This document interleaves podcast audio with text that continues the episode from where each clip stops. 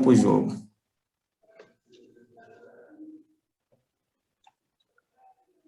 É isso aí, rapaziada. Estamos chegando aí para o podcast do Turma do Rebenta número 4. O convidado de hoje é o nosso grande amigo Rafael Guedes, morador da Vila Reis, estudante de Educação Física, Administração e Gestão Pública, além de ser formado em Marketing Digital. Atua no projeto Meninos da Vila da Associação Antônio de Pada Pinto.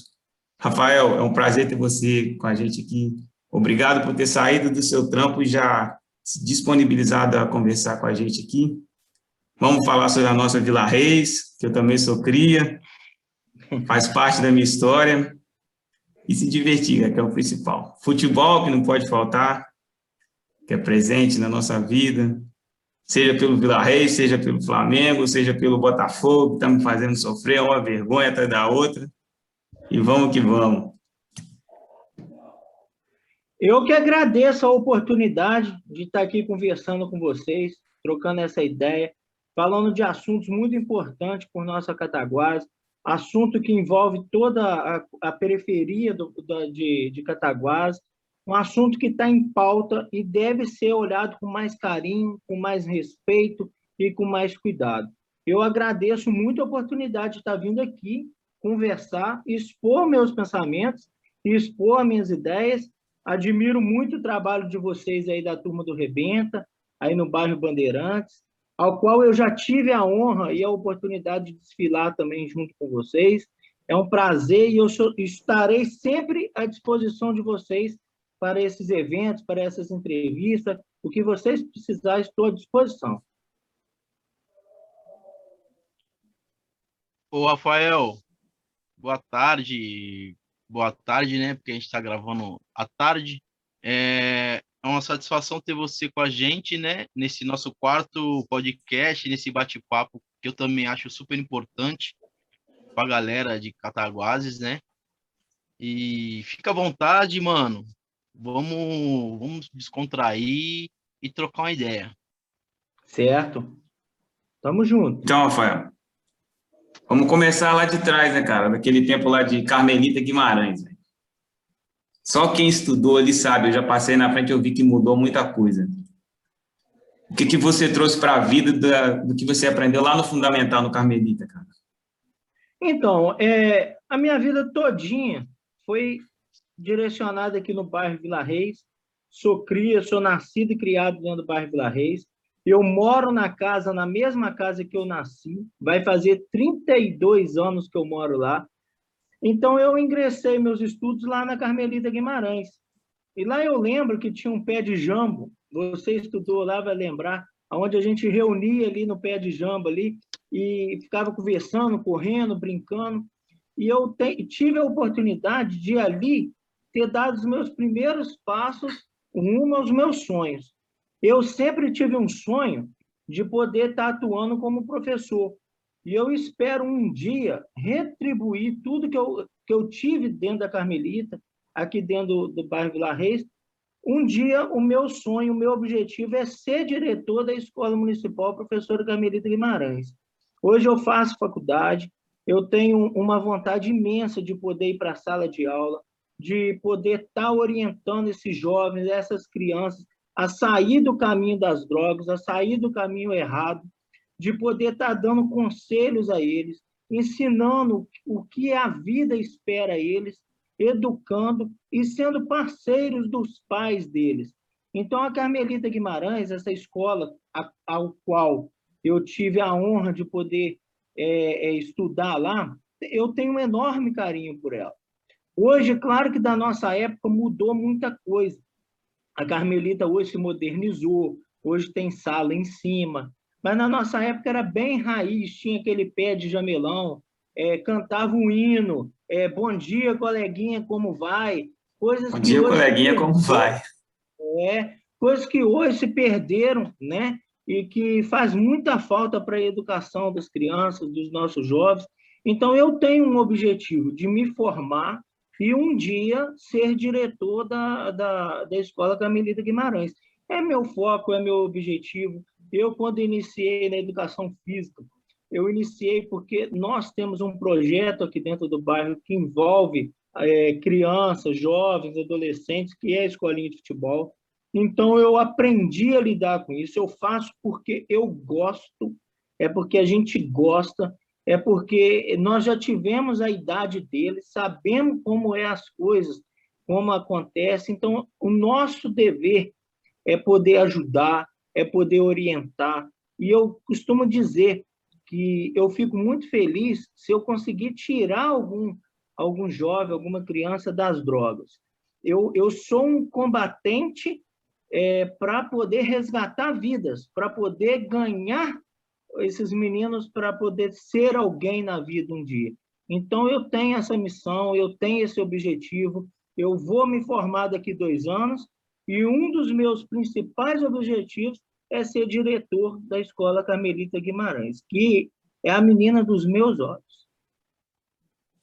Poxa, cara, isso daí é fundamental, né? Porque você vem de um bairro que é tradicionalíssimo em Cataguases e tem, tem grandes lideranças comunitárias, cara. Então, eu acredito que você até se espelha neles, né? Porque, pô, se falar de Vila Reis, você vai falar é, Peixinho, Zé Pretinho, Jorge Salles, Ney Salles, cara, e por aí vai. Muita gente importante, muita gente que fez muita coisa para Cataguases.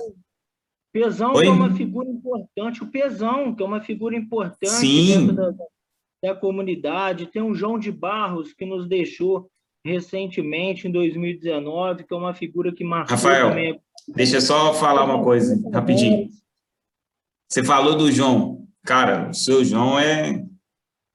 Eu acho que fez parte de toda criança, cara, da Vila Reis aí, que tem 30 anos aí, hoje tem 30 anos, nossa faixa etária.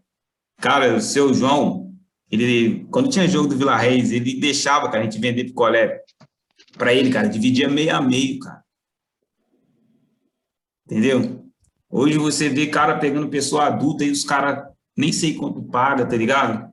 Mas eu não, não acredito que seja meio a meio. Aquilo era um incentivo, cara, que o João tava fazendo para a gente aprender que a vida, o esforço vem através do trabalho, essas coisas, entendeu? Quando a gente estava vendendo colégio, a gente estava fazendo coisa errada, a gente ia lá, devolvia o dinheiro para ele e tal.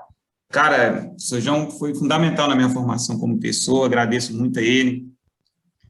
É, manda até um abraço aí para o Helder, para o Pablo. O Paulo, Cristiane, Tereza. Isso. Cara, é família de gente boa demais, velho. Ô, Rafael. Oi. É, vocês falando aí de, de, dessa galera toda aí, né? Que que, que, é, que, foi, que é e que foram lideranças né, na comunidade de vocês aí. Como é que é para você hoje ser, né, você viu todo mundo, toda essa galera, e como é que é para você ser essa liderança, fazer parte dessa liderança comunitária na comunidade de vocês aí? É, eu, eu, antes de mais nada, eu quero ressaltar também o Sebastião Tavares, que muito contribuiu famoso bastiãozinho aqui dentro do, do bairro Opa, Vila Reis. Nossa, verdade. Com a venda do, do Sebastião Tavares, o Bastiãozinho é uma figura, um ícone marcante, e ele viu a indústria química nascer dentro da Vila Reis.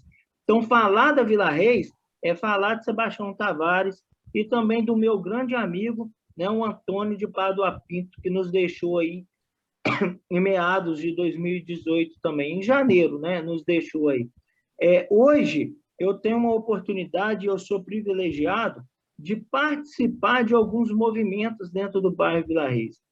Eu tive a honra e o prazer de ser presidente do Esporte Clube Vila Reis, ser campeão pelo Esporte Clube Vila Reis, de formar uma escolinha de futebol com o nome do senhor Antônio, que é a Associação Recreativa Antônio de Pádua Pinto, e hoje, junto e parceiro com a Associação de Moradores do Bairro Vila Reis, está realizando alguns movimentos, é, mobilizando a população é, em torno da limpeza urbana, porque a gente está realizando a, a limpeza e é bom a gente focar, mas com participação popular. A gente, muito pelo contrário de que as pessoas pensam, a gente nos organiza através da associação para fazer esses movimentos e manter o bairro limpo. Eu, eu recentemente comprei uma roçadeira e aprendi a mexer na roçadeira para quê? Para que quando o mato subisse, a gente mesmo realizasse aquele serviço e não ficasse esperando o poder público realizar aquele serviço. Então, a, eu, eu coloco muito que uma população unida é uma população fortalecida. Então, eu foco nisso aqui, da gente ser é, auto-administráveis, entendeu? Como a gente poder ter a nossa participação e colocar na cabeça da população de que a gente pode fazer com que as coisas aconteçam, sendo que um vizinho não joga lixo, não joga entulho na, na frente da sua casa, sendo que a população entenda que, que o foco da dengue está aí, que a pessoa não jogar um copo, um, um pote na rua, vai gerar o foco da dengue. Então, é essa mobilização e orientação que a gente tem que passar para a população. Eu digo que eu não me considero hoje é, é, aquele, aquela pessoa que toma a frente para poder é, é, é, aparecer ou nada, não. Eu tento mobilizar a população e nos organizarmos. Hoje eu tenho uma posição privilegiada de estar participando de alguns movimentos dentro do bairro. E isso não é o Rafael sozinho, não. Ninguém faz nada sozinho, não. Isso é uma organização popular. Se a população entender que ela tem poder, que ela tem que cobrar sim do poder público, mas que ela tem que fazer a sua parte, que ela também tem que fazer seu papel, aí a gente vai mudar muita coisa, não só na Vila Reis, mas como na cidade. Mas a gente precisa colocar na cabeça da população que ela tem que estar unida para ficar fortalecida. Cara, é, até aproveitando para falar sobre isso aí. Você é um cara que não se esconde, velho. Você põe a cara, você levanta a bandeira. Eu acho que é importante, cara, a gente se posicionar, entendeu? É, e nessa eleição agora a gente teve a eleição do José Henriques, cara. Eu vou confessar para você, Rafael, não seria minha opção de voto de Cataguases, mas acompanhando de longe aqui, parece que a coisa está fluindo, cara. O que, que você espera desse governo que está começando agora aí, com essa fase difícil da, da pandemia? O que, que você tem para falar sobre isso aí para gente? Então, o José, eu, eu apoiei o José Henrique na eleição municipal. Eu sou suspeito a falar dele porque eu sou amigo pessoal do José, entendeu? Eu tenho um, um relacionamento com ele importante de que ele me escuta e quando eu tenho que puxar a orelha dele, eu puxo. Quando eu tenho que elogiar, eu vou lá e elogio ele. Então, eu sou meio suspeito até a poder falar disso. Mas eu vou ponderar alguns pontos. Eu acho que a, a administração José Henriques ela tem muita força de vontade. O José é um cara super do bem e acho que no início ele cometeu alguns equívocos. Eu digo equívocos porque muitas coisas têm que ser ajustadas ainda. É, tá certo que a gente está vivendo num momento de pandemia, que a gente está vivendo um momento assim que nós estamos com indefinições, mas é, tem situações que ele poderia, poderia agir de outra maneira, de outra forma. Eu gostei muito de algumas pessoas da equipe dele, outras pessoas que ele escolheu para a equipe dele, eu acho que não está funcionando, ele tem que rever alguns posicionamentos dele.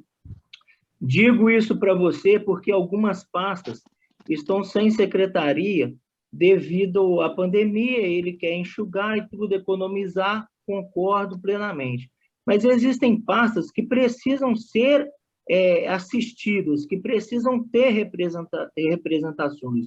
Digo isso da própria agricultura e meio ambiente, que é uma pasta importante para você cultivar a agricultura familiar, para você fazer um, um, um trabalho sério, um trabalho correto, e eles eu tive uma reunião, os agricultores solicitaram, sim, um, um, um, um secretário, um representante. Então, acho que quando a, você se organiza e leva ao prefeito uma opção de, de, de secretário, poxa, é uma, é uma situação que você tem que analisar. São representantes, são agricultores, são agricultores familiares que precisam ser escutados, precisam ter voz, precisam ter oportunidades.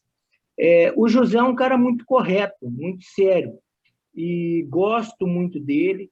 É, já dei várias ideias para ele, e com, é, em relação a essa pandemia que a gente vive, e eu não sou de esconder, eu sou amigo dele, gosto muito dele e tudo. E nessa gestão da, da, da saúde, nós vivemos alguns temas polêmicos, né? E muitas pessoas me perguntavam alguma coisa.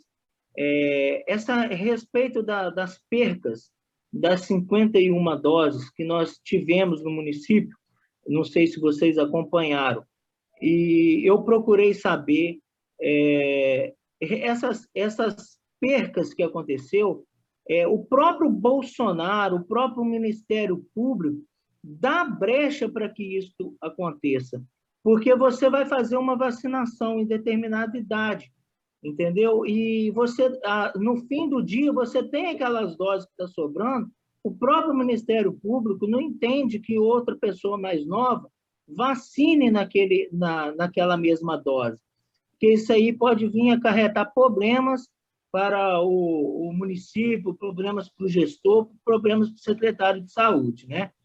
Só que nesse período, apesar da gente entender isso, nós tivemos a infelicidade de escutar um áudio do secretário de saúde, ao qual ele é pago pelo povo, ao qual ele tem que dar obrigação para o povo, e ele foi infeliz no áudio dele. Eu até acho que ele deveria ter vindo a público e pedir desculpa à população de Cataguases.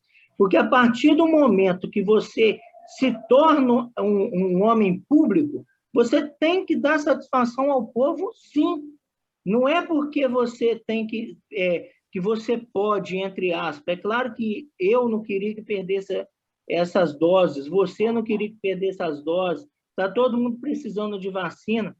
É, que, que o, o próprio Ministério Público permite que 5% das. Da... Fechou aí? Não, pode falar. Ah, tá ok. Então, é, é, é, o próprio Ministério Público, ele, ele diz que 5% dessas vacinas, elas vão ser, é, podem ser perdidas, né?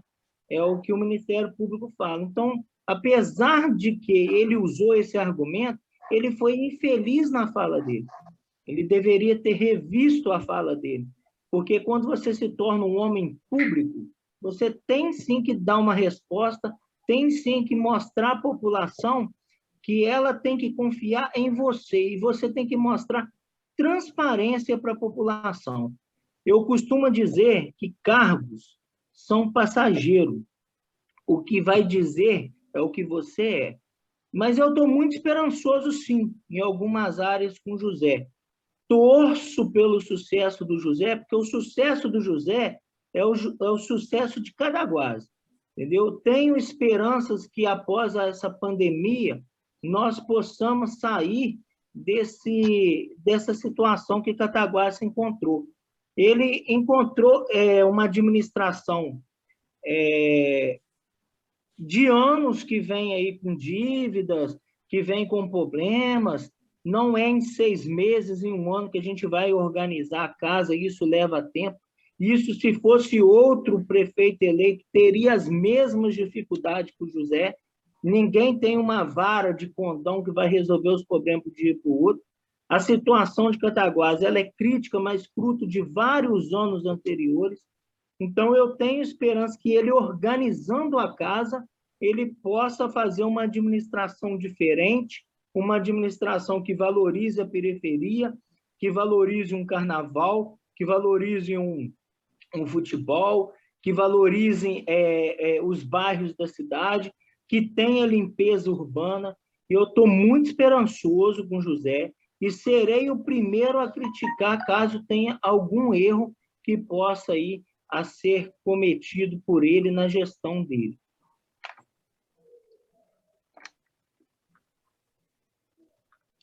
Então, cara, é importante ouvir você falando isso aí, porque A crítica construtiva é fundamental, né, Rafael?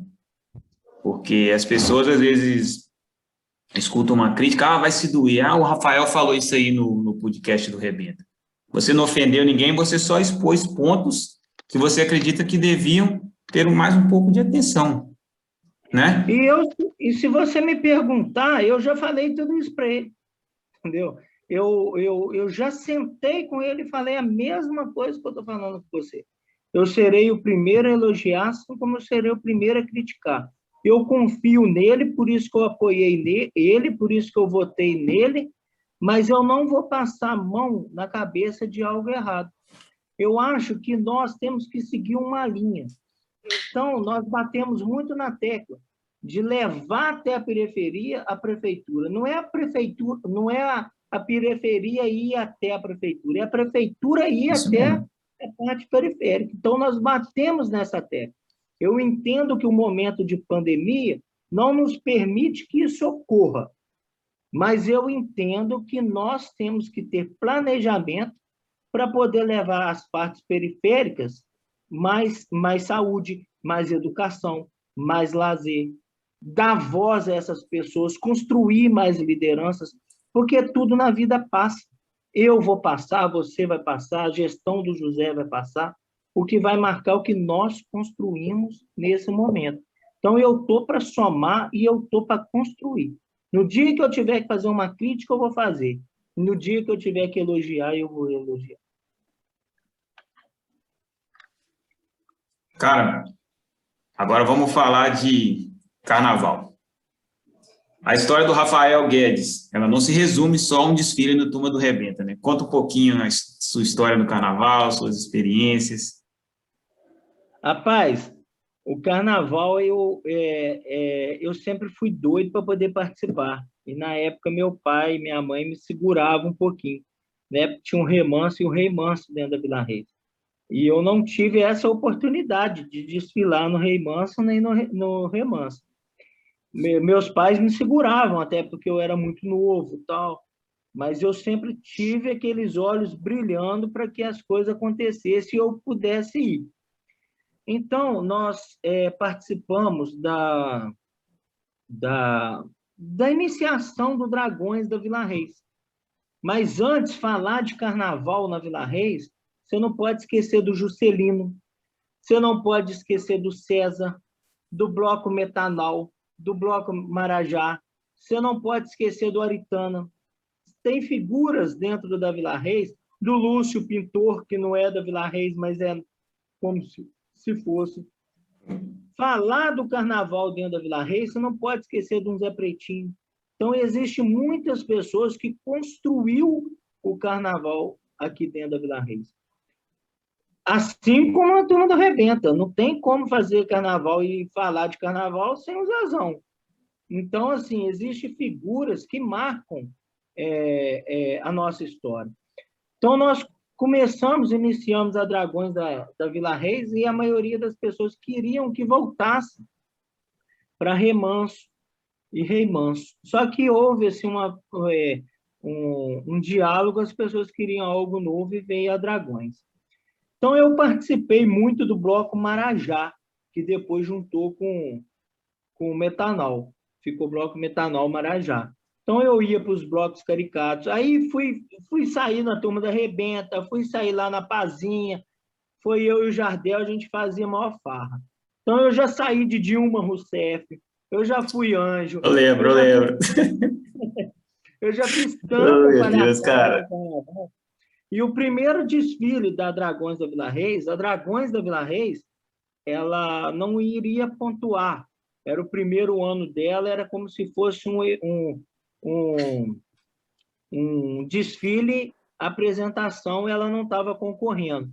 E eu fui comissão de frente, eu junto com a Cecília, é, nós fizemos o anjo, né? Aí teve lá o Aldair, lá do bairro Leonardo, que foi o Adão, teve a Eva, a, a Zélia do Justino, envolveu ali Vila Reis, Justino, São Vicente. Então, eu participei muito tempo da Dragões da, da Vila não ativamente, mas eu ia no desfile, eu estava ali presente. E, e eu entendo que o carnaval ele não é gasto. O carnaval, ele é investimento. Se o poder público entender que o carnaval é investimento, porque a, a, a saída, a saída para essa crise pós-pandemia que a gente vai, vai enfrentar é uma economia solidária. É um carnaval que vai gerar emprego com barraqueiro, é o carnaval que vai gerar emprego com segurança, é o carnaval que vai gerar emprego com vigia. Então, o carnaval ele não é gasto, ele é investimento. Aí você pega uma costureira que sofreu com a crise, faz uma, uma fantasia para a escola. Você pega um rapaz que trabalha com estamparia, que faz os abadás. Então, eu sempre bati na tecla, carnaval não é gasto, carnaval ele é investimento. Só que você tem que saber investir. Né? Então, assim, eu acho que a primeira coisa que a gente tem que fazer é escutar as pessoas, escutar os mais velhos. Nós temos que escutar. Nós temos dois ouvidos para escutar mais, uma boca para falar menos. Então a gente tem que escutar aquelas pessoas que viveram e fizeram o Carnaval de Cataguás. Eu torço para que o Carnaval de Cataguás volte a ser o que sempre foi. Com todas as críticas que eu tive ao governo Cezinha, ele deu um certo incentivo ao carnaval. E o, o William já não deu incentivo às escolas de samba. Imagina se todas as escolas de samba de Cataguás tivessem um barracão dentro da comunidade, explorando aquele barracão, fazendo eventos, a prefeitura ajudando com alvará, com barracas, fazendo eventos, gerando ali uma renda dentro da comunidade, um lazer, até um emprego ali dentro da comunidade poderia ser gerado. Então, se nós olharmos o carnaval como investimento, não como gasto, pós-pandemia, pode ser muito bem a solução para essa crise que nós vamos enfrentar aí. Ô, Rafael, é, continuando a falar sobre o carnaval, a gente lá do Turma do Rebenta, a gente estava até falando, cara, porque você tem um trabalho de formiguinha, né, Dedé? De reunir o pessoal, trazer a comunidade para junto de você. Você está tendo uma sequência de desfiles, um ano, dois anos, três anos, a comunidade começando a abraçar, a prefeitura vem e pum, acaba com o carnaval. Isso, cara, dá um desgaste, né? dá um desgaste. Depois você tem que voltar, você tem que remar tudo de novo, cara. Você tem que trazer a comunidade de novo, entendeu? É, fica difícil, cara.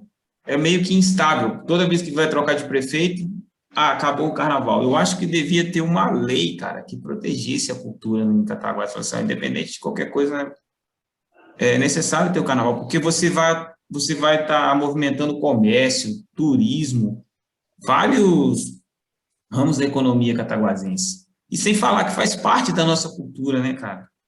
Nós somos a terra de Maria Alcina. Maria Assina é o carnaval, então a gente não pode deixar passar essas coisas, né, Dedé? Exatamente, Matheus. É, eu, a gente acompanhou esse, os últimos anos de carnaval aí, né? De não carnaval, né, na verdade.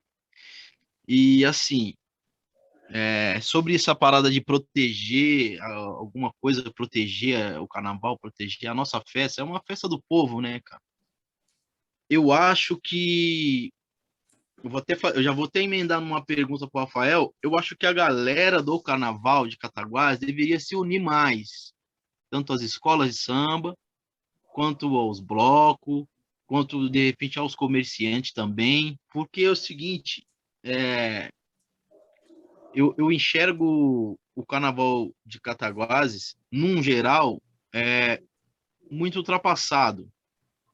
Num geral, em tudo. É, em organização, em desfile, em tudo, em vários, vários setores. E isso, infelizmente, não é culpa da, é, é culpa da, da, nossa, da nossa sociedade, do, do nosso povo, que também às vezes acaba deixando de ter um interesse, porque no bairro não tem uma escola de samba, no bairro não tem um evento, não tem nada que incentive. Ô, Rafael, o que, que você acha? O que, que você acha é, referente a isso aí? Referente às escolas, a galera do carnaval ser mais unido para não depender tanto da verba de prefeitura? é o, é o que a gente estava começando a, a, a falar, da importância da, da, do, da administração pública entender o carnaval como investimento e que as escolas de samba teriam os barracões, que se tivesse alguns terrenos para ceder para as escolas de samba, para que ali ela pudesse fazer seus eventos, para que ali ela pudesse gerar sua renda, ser autossustentável, não depender do, do, do poder público totalmente, porque o poder público tem sim que, que, que prestar apoio às escolas de samba, no, no, no, na arquibancada, na avenida, na iluminação, na parte é, é, de organização, de segurança, tem sim. Mas eles têm que dar eles incentivos. Não adianta o cara virar e falar assim, ah, é, a escola de samba não pode depender da prefeitura. Beleza, concordo. Mas como a gente vai fazer isso? Qual a estrutura que eles vão dar para a escola de samba fazer isso? Eu vejo é. muita escola de samba querer trabalhar e às vezes não tem nenhum alvará. E isso já aconteceu de anos e anos, que não tem nenhum alvará para poder trabalhar, para poder fazer um evento. Que não se pode fazer um evento em tal lugar, que não se pode fazer um evento no outro lugar. Então, essa união que você disse aí, Dedé, eu acho muito importante e, e eu acho que a galera da, do Carnaval deveria participar do Conselho Municipal de Cultura, porque recentemente eu briguei para estar no, no, no, Conselho Municipal de Esporte, porque eu quero ter voz ativa dentro do esporte e eu quero ajudar a construir o esporte. Então, acho que é importante essa galera do carnaval começar a se mobilizar e começar a querer ocupar espaço ocupar um conselho municipal de cultura, começar a organizar é, comissões, poder come, é, começar a ajudar a, a, a, fazer o planejamento do carnaval. Nós estamos em 2021, faz o planejamento para 2022 do carnaval, para você chegar lá, as escolas não ficar com a bandeja pedindo à prefeitura recursos para sair.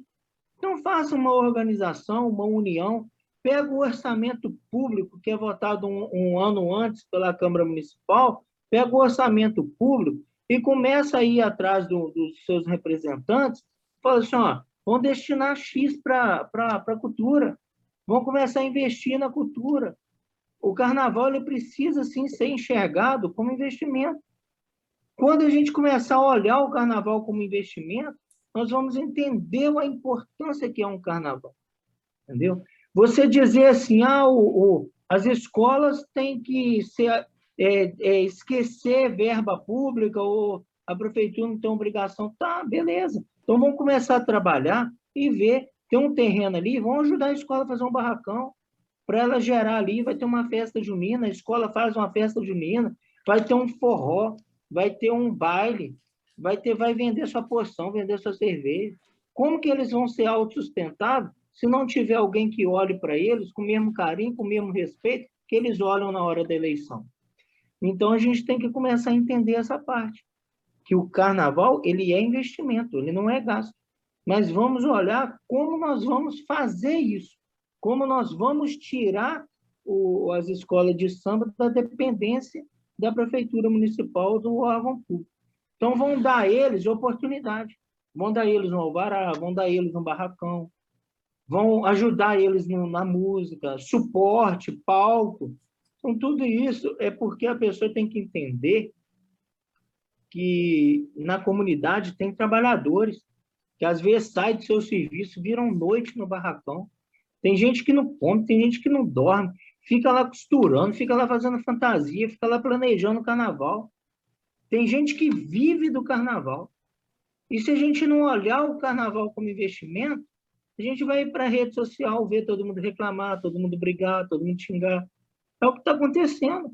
Então, é necessário que os carnavalescos, é necessário que todos que amam o carnaval se unam e ocupem espaços. Vão participar do Conselho Municipal de Cultura, assim como eu briguei para participar do Conselho Municipal de Esporte. Vão começar aí, marcar reuniões com o secretário. Ó, oh, secretário, nós estamos em 2020. Desculpa, nós estamos em 2021 vai acabar a pandemia, qual é, qual é o planejamento para 2022 do carnaval? É tudo uma antecipação, gestão pública antecipação. Se você tiver planejamento, você vai conseguir. Então, nós estamos em 2021, 2022, Deus quiser, nós não vamos ter mais essa pandemia.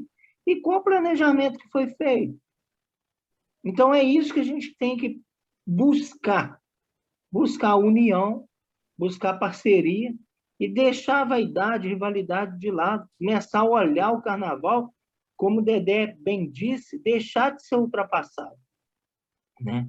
Deixar de ser uma, um, algo instável. Um ano tem, outro ano não tem. Não. O Matheus disse bem, é, procurar respaldo, segurança, para que proteja o carnaval. Certo. Mas como a gente vai fazer isso? Através de mobilização. Quem mobiliza isso são os carnavalescos. Vocês têm o poder de poder se organizar e falar assim, não, nós queremos saber qual a segurança que nós vamos ter que vai ter o carnaval. E começar as empresas também da cidade, tá certo que a gente vai retornar na pandemia, vai ver que a crise está atingindo, mas começar a ter as empresas que começam a investir no carnaval. Entendeu? Não sei, mas tem, tem que ter uma, uma é, no estatuto, no regimento, né, é, que das escolas de samba que possa ser vinculado a um projeto que a empresa possa descontar imposto de renda e esse imposto vire é, é, é para sustentar as escolas, sustentar o carnaval. Então, a gente tem que começar a pensar em si. E, e, e o comércio local, as empresas locais, têm que passar a valorizar suas escolas de samba e patrocinar. É dar um abadá, é, é, é uma fantasia, é patrocinar bateria. Tem que participar junto. Se a empresa também enxergar que chegando pessoas de fora da cidade vai comprar no seu comércio, vai girar o seu capital, aí sim. Mas isso parte de uma união dos carnavalescos, das pessoas do carnaval, para que possa fazer o carnaval acontecer. Como eu disse, as pessoas são muito boas no discurso. No discurso vão no, no barracão e, e, e, e falam mil e uma coisa. Depois que qualquer um chega lá, já muda a história. Então a pessoa tem que saber o que está falando. E valorizar, e valorizar os carnavalescos antigos que a gente ainda tem na cidade. A cidade tem excelentes carnavalescos. A cidade tem, ó, vou citar aí, Zezão, Anderson, que é um da União, Tiago, que está na Taquara Preta, o Ricardo da Portela. É, você tem várias pessoas, não vou citar o nome para não ser injusto, mas eu citei esses, são amigos pessoais meus. Então, eu posso falar com vocês que eles amam o que fazem. E fazem por amor. Amor à sua comunidade, amor à sua escola. E essas pessoas precisam ter voz e ser escutadas para poder, aí sim, nos organizarmos, ocuparmos os espaços e fazer a coisa acontecer. Oh, show de bola, Rafael. Agora vamos levar o assunto para um outro lado, né? futebol. Você que foi vice-campeão pelo Vila Reis, que eu, na minha humilde opinião, é o mais tradicional de Cataguases, o maior, o mais vitorioso, sem ninguém discute. Você consegue mensurar o tamanho da importância do Vila Reis para o futebol de Cataguases? Eu fui vice-campeão como goleiro. Como presidente, eu fui campeão. Sim, o, sim, como jogador. Falei do lado jogador. O, é, o Vila Reis, ele, ele é um dos. Eu não quero ser injusto, porque muito se fala que é o único. Eu não sei se é o único. Mas o Vila Reis, em 2002, como time de bairro, foi campeão regional. Então, é, é, é fato marcante. O Vila Reis, anos e anos, ganhou o suburbano, fez times bons, é, quando eu tinha 15 anos, fui goleiro do Vila Reis, junto com o Leandrinho. Tinha o Regis, Felipe, Margato, Nilton, Eto Paraíba, Eto Pirungão, é, várias e várias pessoas, Lucélio, falecido Lucélio. Então, o Vila Reis ele tem aqui, é, ele sempre entra nos campeonatos como favorito, sempre entra nos campeonatos como favorito. Então, o Vila Reis, ele para o futebol cataguasense, ele é como se funcionasse como coração. Um campeonato hoje sem o Vila Reis não tem a mesma graça. Eu digo isso não é porque eu sou Vila Reis, não. Eu digo isso porque as pessoas vão para campo porque amam um time, torcem pelo time, e as outras vão porque odeiam. Então, o Reis ele leva público para o campeonato, ele gera renda para o campeonato. E o Vila Reis ele, ele, ele, ele começa a surgir aqui dentro do bairro é aquele time da casa mesmo. Há anos a gente não via o time da casa. Um, uma vez eu vi o Vila Reis, até o Leandrinho jogava ele, eu vi o Vila Reis, 80% do jogador do Vila Reis era daqui, morava aqui dentro do bairro. Você tinha as outras pessoas de fora? Tinha, mas buscava peça que não tinha. Era o segundo quadro do Maurão. O Maurão conseguiu fazer um segundo quadro do Olha, Vila Reis que ganhou Depois eu vou até falar sobre isso aí. Oi? Depois eu vou até falar um pouco sobre isso aí. Isso, o Maurão conseguiu fazer um segundo quadro Vila Reis que ganhou uns três, quatro campeonatos seguidos. O Maurão hoje é para o Vila Reis o que o Jorge Jesus foi para o Flamengo. E eu não estou Guardiola, eu brigo que ele é o Guardiola, Guardiola. Eu não estou exagerando, não porque o Maurão ele conseguiu fazer um, um, um, um time caseiro que deu resultado, com o Leandro Fiel, com o Nilton, é, com Felipe Cascão, com Reis, com Twin. Então, 80% daquele time do Maurão era do bairro. Aí veio outros para poder ajudar, que era o Dodô na frente, é Humberto no gol, aí tinha um russo na zaga. Então, ele conseguiu pegar o Vila Reis e colocar a sua base Vila Reis. Algo que a gente gostaria que acontecesse. Né? E quando eu tive a oportunidade de ser presidente Vila Reis, eu cometi muitas falhas. Eu consegui ser campeão, mas hoje eu, eu valoriza, valorizaria mais algumas pessoas que talvez eu possa ter sido injusto. Mas eu queria ser campeão. Então, eu fui campeão. Então, é, esse Maurão, eu repito, ele é para o Vila Reis o que o Jorge Jesus é para Flamengo, que ele conseguiu despertar em nós uma paixão louca. Eu ficava horas e horas picando papel para chegar lá no operário e jogar para o alto quando Reis fizesse um gol. Nós comprávamos camisa toda branca para o Oswaldo Pintor pintar o Che Guevara e escrever torcida organizada Vila Reis. Nós ficávamos no banco da Vila Reis fazendo música para quando o time entrasse em campo. Então, o, o Vila Reis ele precisa ser mais sangue, ele precisa ser mais casa. Isso é um erro que eu participei, eu talvez tenha cometido também esse erro mas é algo que a gente precisa olhar com mais carinho. Mas a gente precisa que surja mais Maurão, para que quando o Maurão tenha desistido, parado com o futebol, tenha tido outra liderança que desse sequência a esse pensamento do Maurão. Então, eu hoje considero o Maurão o maior técnico que eu vi passar pelo Vila Reis, sem sombra de dúvidas. Então, o Vila Reis, a sua importância para a cidade é muito grande. Ela é muito grande. E o Vila Reis é o time que tem mais torcida e é o time que, os, que as pessoas torcem mais contra. Você falou do Maurão, cara. Eu lembro quando eu era criança, como eu morava na Vila Reis, eu mudei da Vila Reis em 96. O time da Vila Reis de molecada, Leandro, Regis, Niltinho, cara, os moleques destruía, velho. Destruía isso. Todo mundo sabia que era questão de tempo que os caras iam chegar na, no time principal do Vila Reis e ia ganhar o título. Porque começou lá embaixo, cara. Uns moleques pequenos, então, eles gostavam de jogar no Vila Reis. É, a gente até brinca assim, né? Confidencial, uma coisa que a gente sempre falou lá em casa. O Leandro, meu irmão, deixava de jogar no Remo para jogar no Vila Reis, cara. Às vezes tinha um jogo no Remo, ele não jogava, ele ia jogar no Vila Reis, ele idolatrava aquilo. A alegria dele era jogar no Vila Reis. Fala, Dedé. Eu, essa época, essa época, teve uma época, né? Época que nós acompanhávamos o Vila Reis, né? que o Leandro jogava, que o Maurão quase quase joguei nesse time do Maurão, né? Era uma época legal, foi uma época que a gente acompanhou, a gente era tinha, eu tinha 16, 15 anos ainda antes de eu ir embora.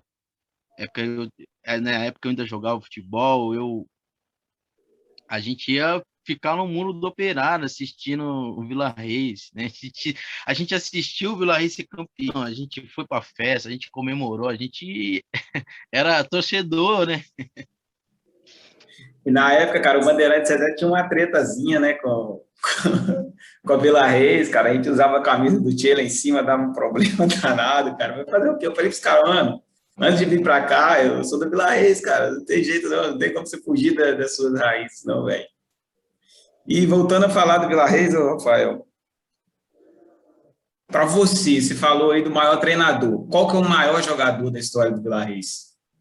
Ah, olha, eu posso falar da minha época, porque eu, eu não tive o prazer de conhecer Milho, eu não tive o prazer de conhecer Cari, eu não tive o prazer de conhecer Botão de Ferro.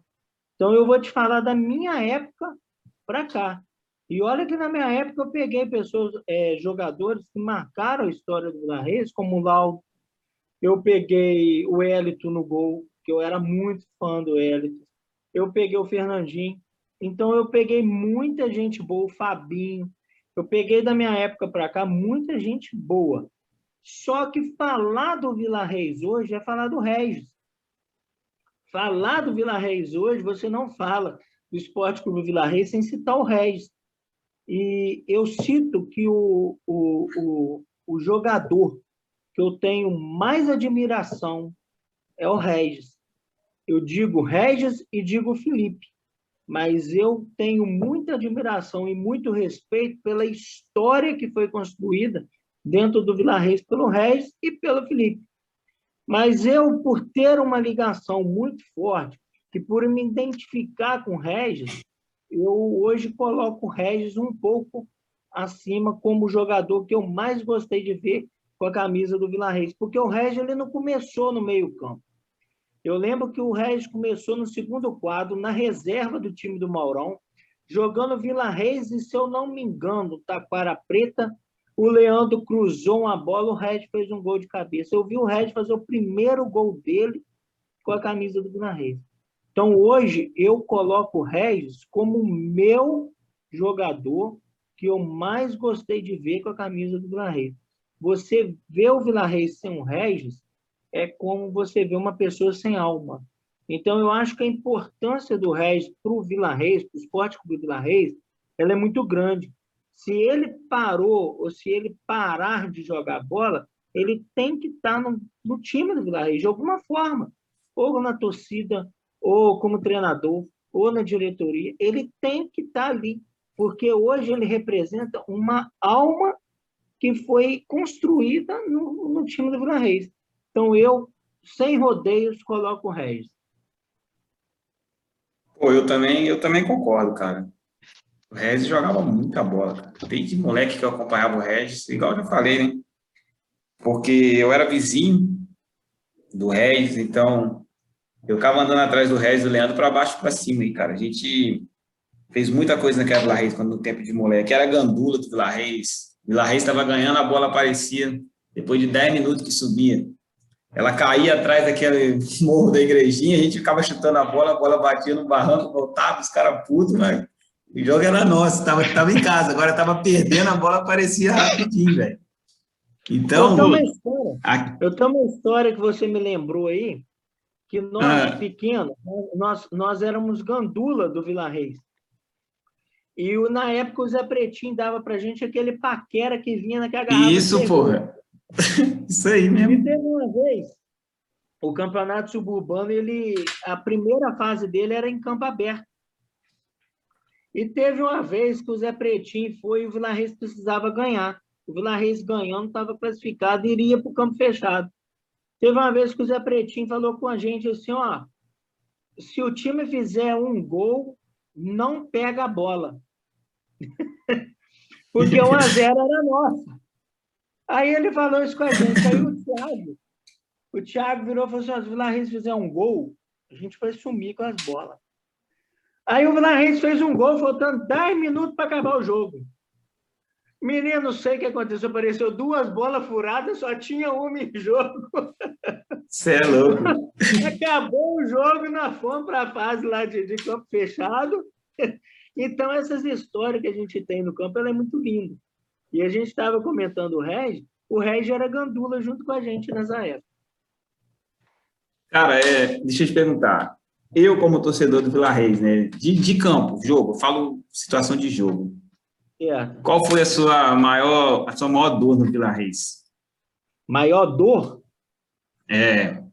Mas, poxa, com certeza foi o regional que nós perdemos para o primeiro de maio, lá de Miraí.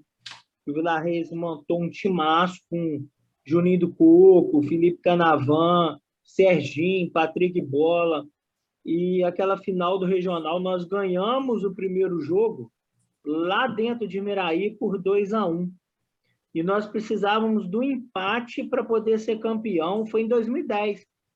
É, nós precisávamos do empate para ser. 2010, não, desculpa, foi em 2012. 2012.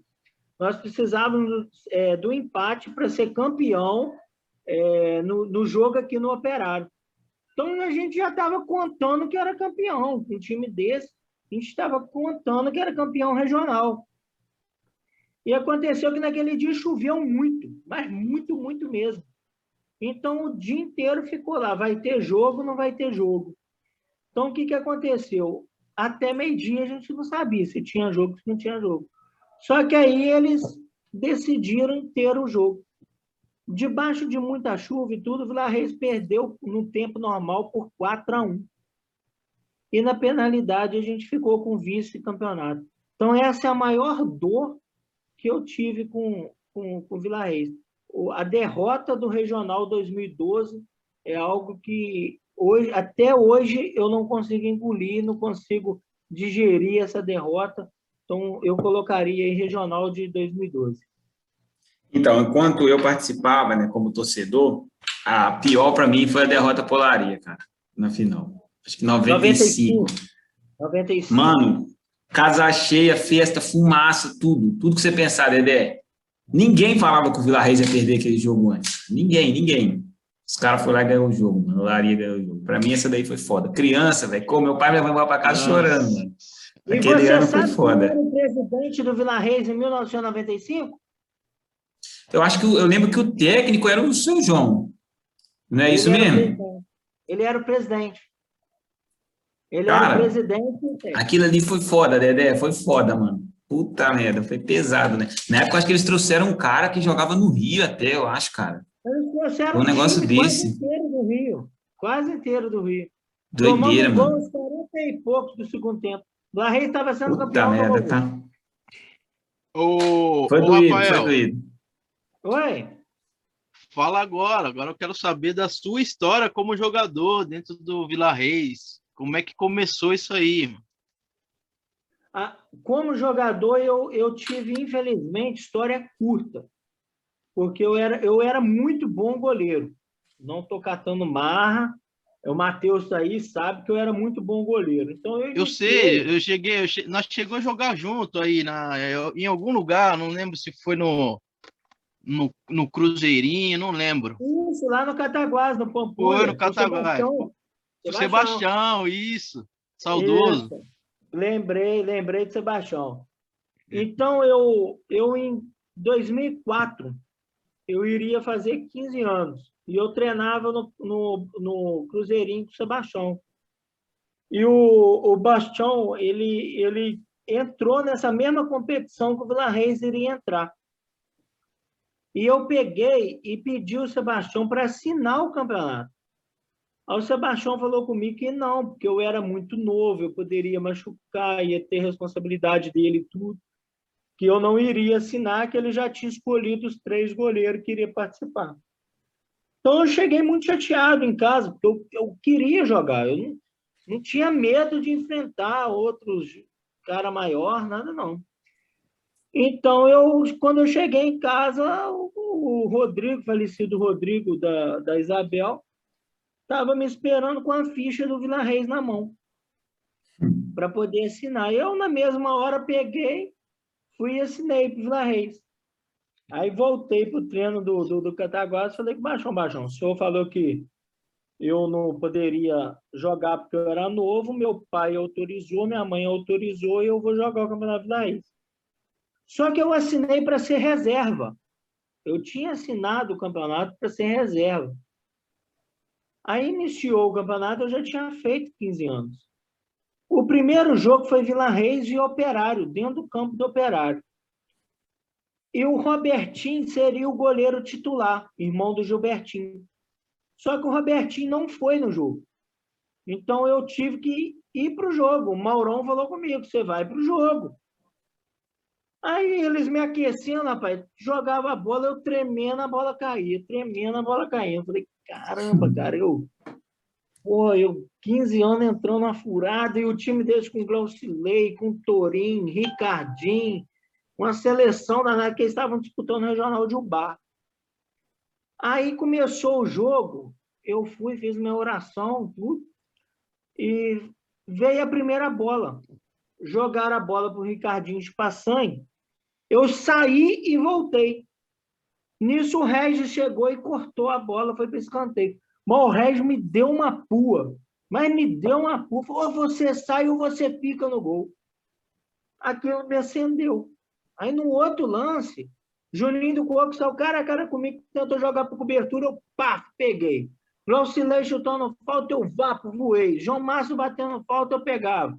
Eu fechei o gol e o jogo ficou 0 a 0 Depois daquilo, o Maurão foi me bancou. Falou, agora você é o titular, você não vai ficar, não.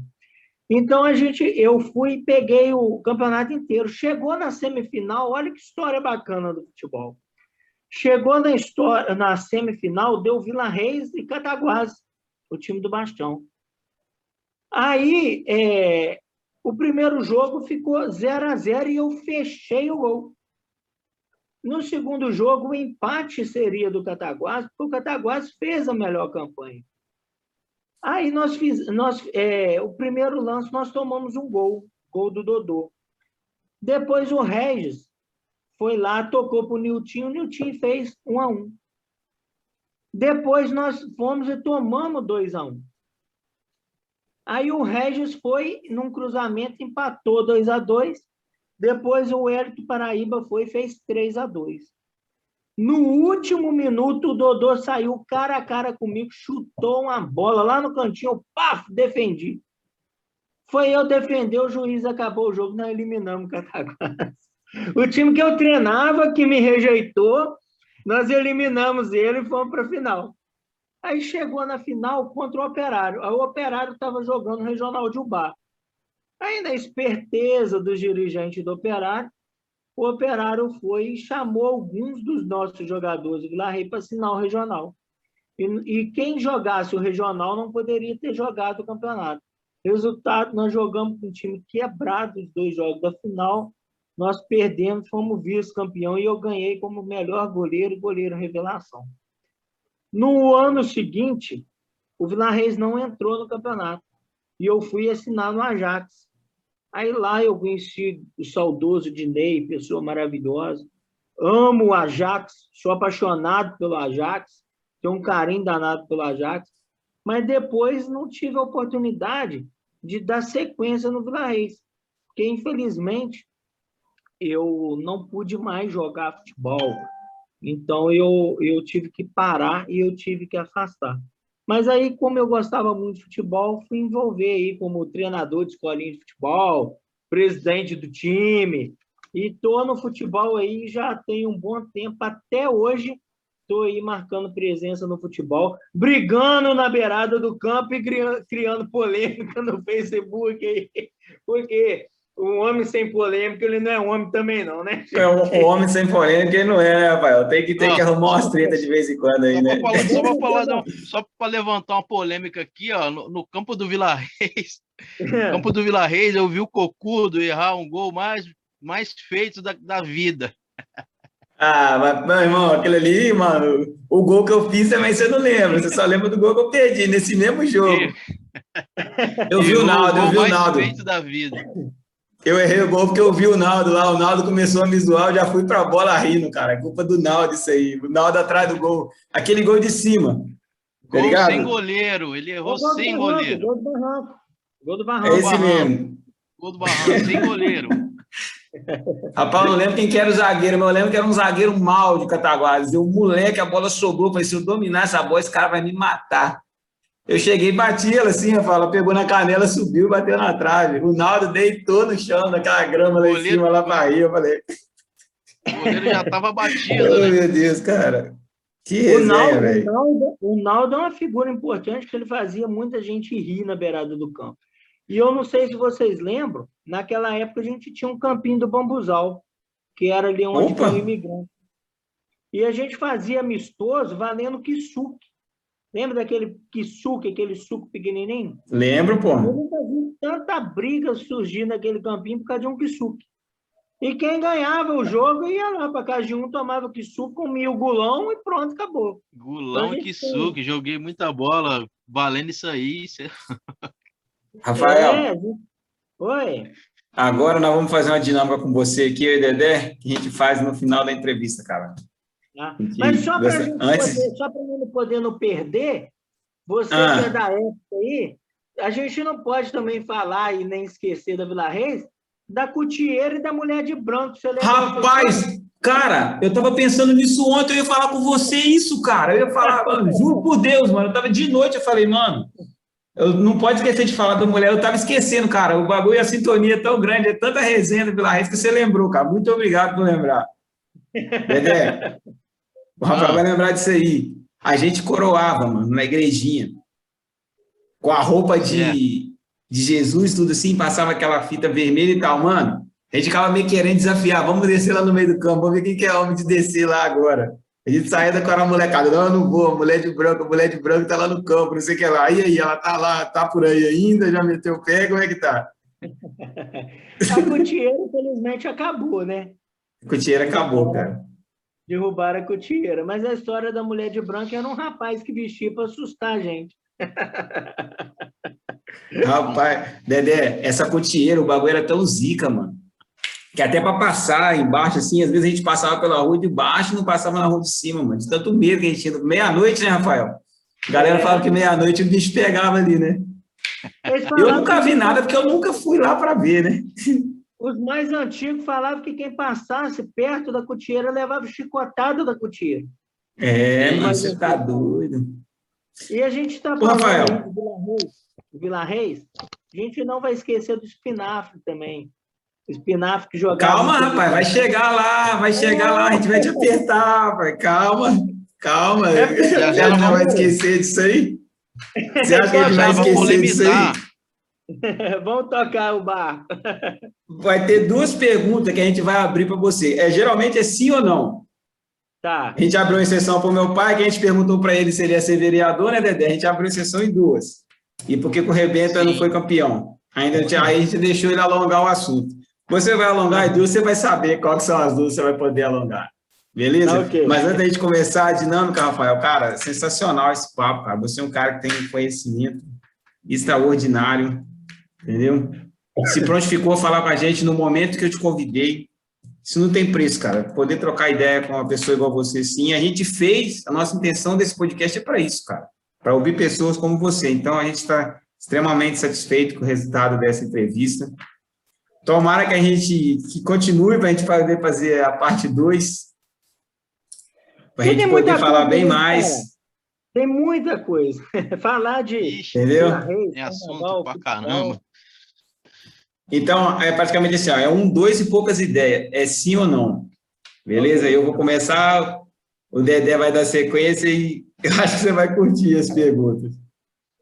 Bora. E nessas duas eu vou falar, Dedé, vamos abrir para ele discorrer. Então, vamos lá. Essa primeira é curtinha, que eu acho que é fácil para você. Tá. É Vila Reis ou Flamengo? Vila Reis.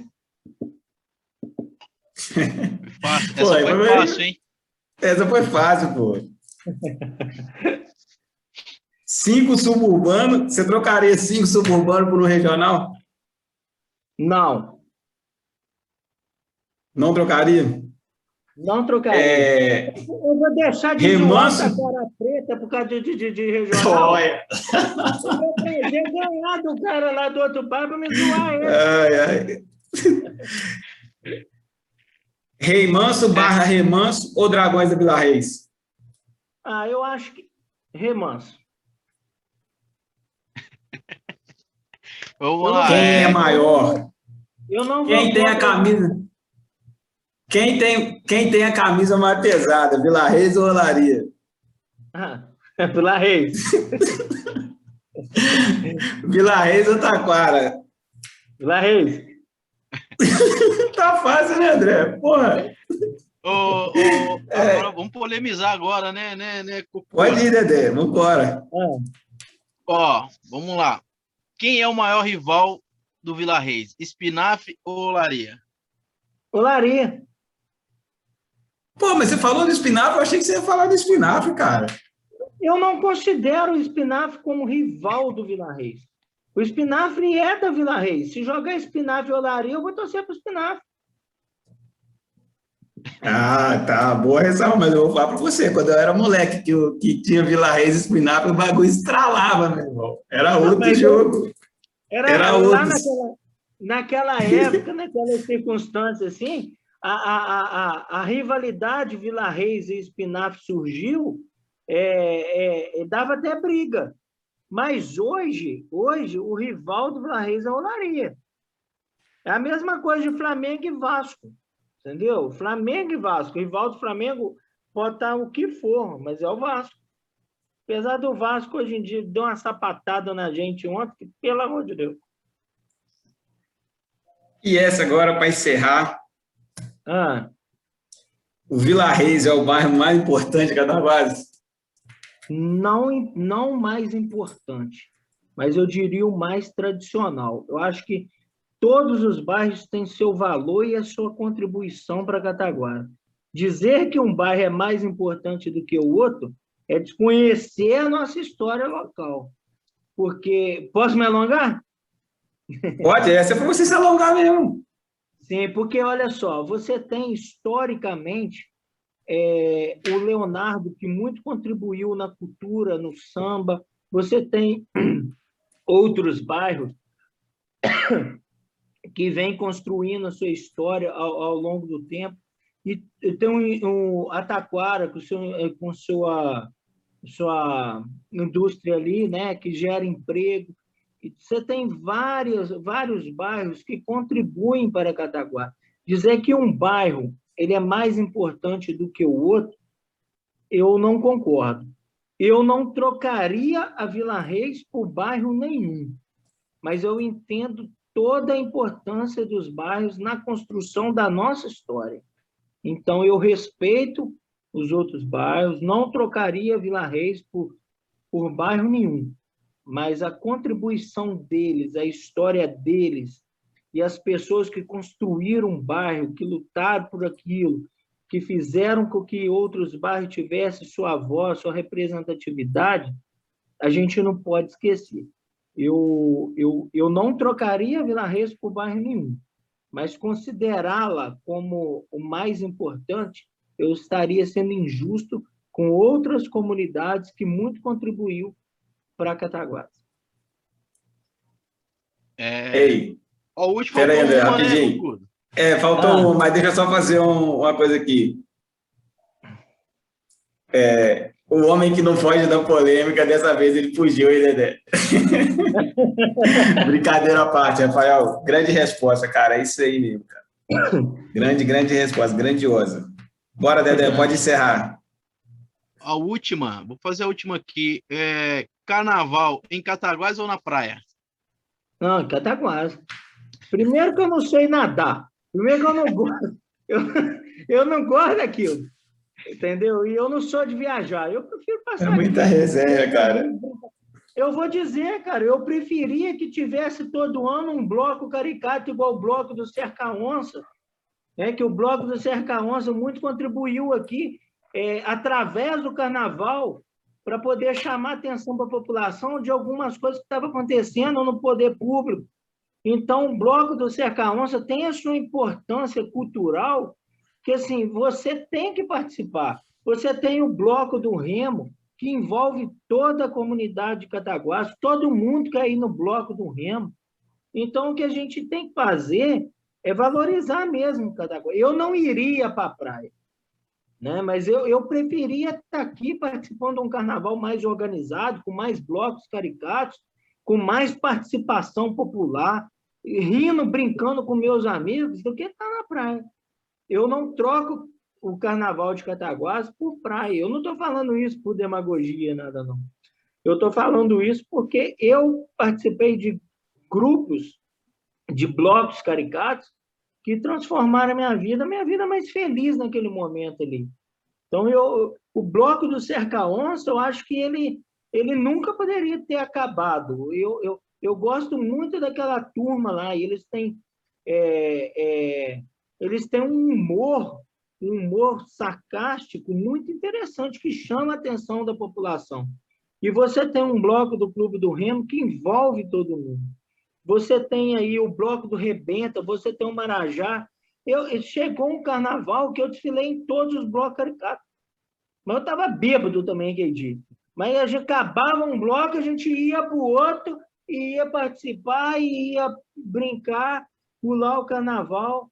Eu sinto muita falta, foram, foram momentos felizes que eu tive, foram momentos marcantes que eu tive. Eu não trocaria nenhum é, nenhuma oportunidade de ficar aqui em Cataguases com meus amigos do que ir para a praia.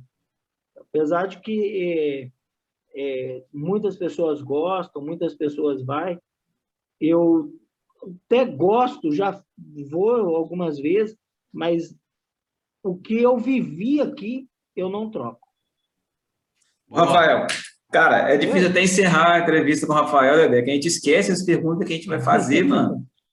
É, mas, Cara, essa, é mas incrível, essa, mas, ó, mas só que essa pergunta que você vai fazer agora, ela veio no melhor momento, sabe? Eu acho que vai ser, de repente, não, não vai ser uma pergunta muito importante agora, por, por, por, por conhecer mais o, do, do, do, da vida do Rafael, do envolvimento dele com a comunidade, né? Faz aí, Cocu, dessa pergunta para ele, para a gente encerrar com essa grande pergunta aí. Foi, foi até bom, né? Ficou por último, né? Foi, foi, foi. foi Rafael. Oi. Rafael Guedes, vereador. Não, não, não. Eu até tenho enfrentado, o, o, o, as pessoas têm me parado, questionado, me perguntado a respeito disso, se eu viria candidato a vereador, se eu vou vir candidato a vereador. E eu entendo, cara, eu entendo que política ela não é profissão. Política é um serviço para a comunidade. Você tem que, que sabe, é, eu quero ser um professor. Eu quero poder estar na escola, eu quero poder dar aula, eu quero poder ter uma profissão, porque eu entendo que a, tem gente que faz da política o seu meio de vida. Eu não quero isso para mim. Porque amanhã ou depois, é, quem é o Rafael? Rafael é o professor. Rafael não depende da política. Rafael fez faculdade. Rafael tem três faculdades. O Rafael ele não precisa da política para sobreviver. E o que eu vejo acontecer muito aqui dentro de, de, da cidade é que as pessoas usam a política como meio de vida, para perpetuar no poder. E nisso elas acabam esquecendo de, de fazer é, é, é, é pela sua própria comunidade, faz por si próprio e não consegue fazer pela comunidade. Se você me perguntar, eu sou muito sincero, eu sou filiado ao partido e tudo, mas eu nunca tive o desejo, eu nunca tive a ambição de ser candidato a vereador. É, hoje mesmo eu estava vindo do, do serviço, me parou um senhor e falou comigo: olha, eu acho que você tem que vir daqui quatro anos, porque você faz um bom trabalho aqui no bairro, tudo. E eu dei essa mesma resposta ao senhor. falei: olha, política não é profissão.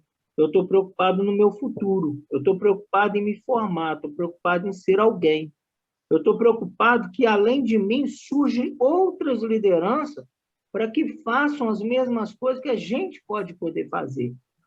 E tem um amigo meu, muito amigo meu, que insiste comigo, fala assim, oh, você tem que vir, você tem que entrar, porque eu sei que se você entrar, você não vai ficar de braço cruzado. E eu falo muito com ele, eu falo com ele assim, olha, é, eu estou formando, eu quero ser um professor e eu quero ser diretor da Carmelita Guimarães. Eu entendo que eu trabalhar com jovens, que eu tirar esses meninos da rua, que eu pegar esses meninos e dar a eles um pouco de informação, um pouco de orientação, a gente vai conseguir diminuir aí o índice de viciado em drogas, de criminalidade. Então, ser vereador não pode ser considerado ter profissão ou, ou ser profissão. Eu, eu, eu hoje eu sou privilegiado de trabalhar na Câmara Municipal de Cataguases e poder conhecer um pouquinho do regimento interno, da lei orgânica, de poder estar participando, tendo conhecimento. E muitas das vezes é, a gente é, é, é, é taxado como ah, ele está ali, está fazendo isso porque é candidato. Não é assim que funciona. Eu, eu hoje eu sou funcionário público e eu tenho que dar uma resposta para a comunidade de que a gente está ali para resolver, para dar um resguardo, para poder ajudar. Chega pessoas lá procurando a gente com vários problemas, com várias coisas.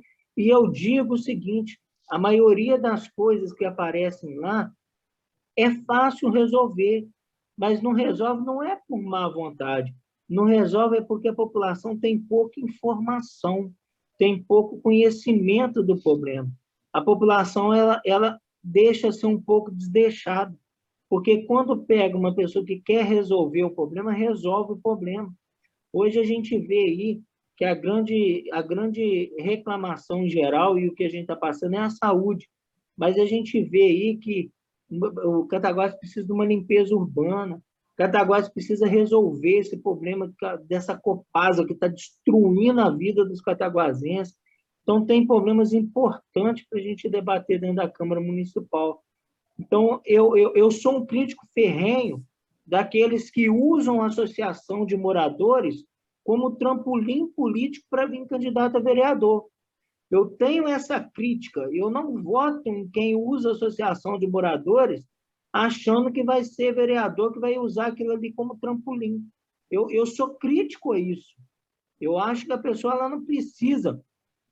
A população tem que entender o, qual é a real função dos vereadores.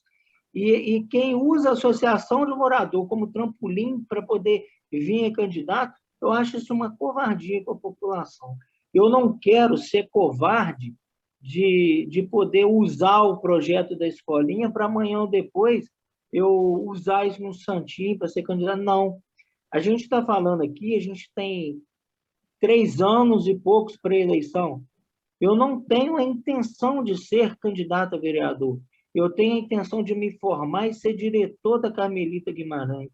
Depois que eu tiver minha profissão, que eu for meu professor, que eu for estabelecido na área, que eu tiver um conhecimento maior, quem sabe a gente não pode pensar, porque a, a política ela precisa da nossa participação, mas eu não preciso ser vereador para poder participar, não. Vão participar como militante, vão frequentar a reunião da Câmara, vão procurar o um regimento interno, vão ver leis. É, as pessoas criticam, às vezes, um vereador que fiscaliza.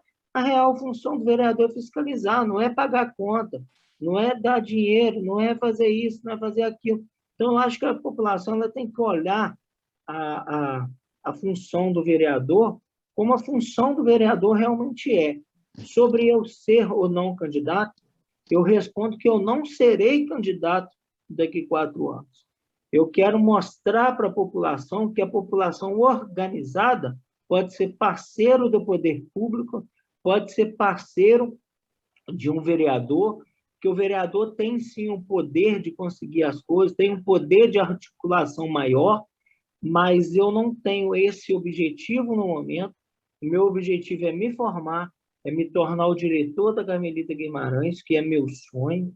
E eu quero ser porque eu sei que tem jeito. E eu sei que eu vou saber trabalhar dessa forma. Então, ser vereador hoje é algo que eu não cogito, algo que eu não quero hoje para mim mas eu acho que a política ela precisa da gente, ela precisa da nossa participação. É por isso que eu entro, é por isso que eu me envolvo, É por isso que eu me entrego. Porque do mesmo jeito que eu me envolvo, do mesmo jeito que eu me entrego, é o mesmo jeito que eu vou cobrar. É o mesmo jeito que eu quero dar uma resposta para a população. É o mesmo jeito que eu quero falar para essa, olha, nós não precisamos ser vereador, nós precisamos só união, um pouquinho de força de vontade que a gente chega lá. Hoje, a resposta é não, não vou ser candidato a vereador. Eu acho que eu deixei muito claro meu objetivo.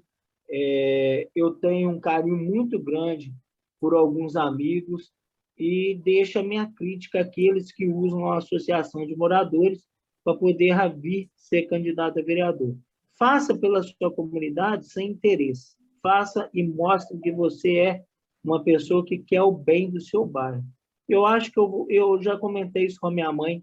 Falei, mãe, eu acho que eu vou morrer e não vou me candidatar, porque eu quero trabalhar salvando jovens, eu quero trabalhar mostrando a eles o caminho correto, tirando eles das drogas, e quero continuar aí fazendo militância política para poder mudar a realidade, entendeu? Orientando o José, cobrando do José. Se amanhã ou depois o José sair da política, é, sair da, da, da prefeitura, não mexer mais com política, é meu dever continuar participando, é meu dever conversar com lideranças diferentes, é meu dever contribuir por Cataguases. Eu não preciso contribuir por Cataguases sendo vereador.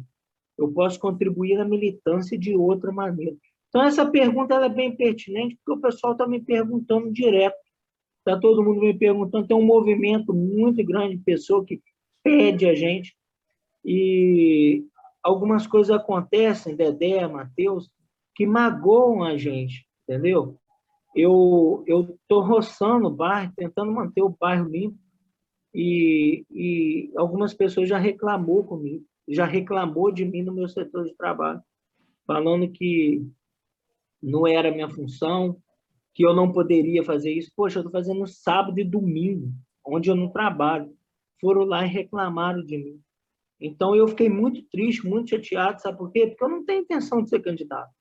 Eu, se eu tivesse intenção de ser candidato, eu, poxa, eu já tinha entrado na, nas anteriores. Eu recebi convite em três eleições para ser candidato e rejeitei. As três eleições que eu recebi é, proposta para ser candidato, eu disse não. Eu disse não. O que a gente precisa mudar é a cabeça do povo. A gente precisa dar a esse povo mais educação. A gente precisa dar a esse povo mais cultura. Chega desses caras que compram voto, desses caras que chegam na última hora, tá em comunidade, tá beijando criança, tá visitando barracão, tá dando jogo de camisa, tá dando bola. Chega! Chega!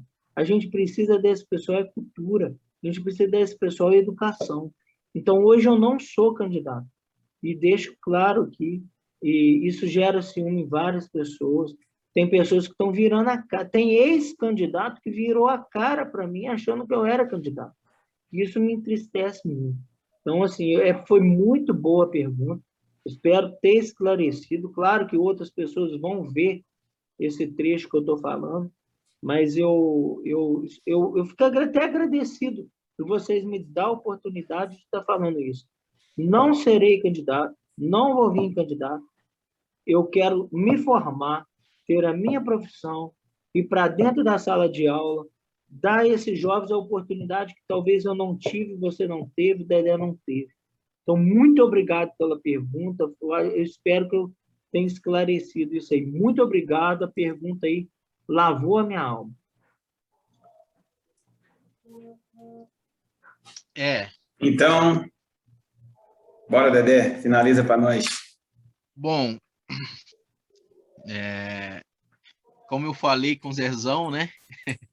quando a gente fez a mesma pergunta sobre o Zezão, quando o Zezão acabou de falar, eu falei, no momento quem perde é Cataguases, né, mano? Que a gente conversou aqui com um cara é, muito bem formado, um cara que tem uma visão incrível e um cara que precisa ser exemplo, que já deve ser exemplo para muitas outras pessoas aí na comunidade e onde vocês moram.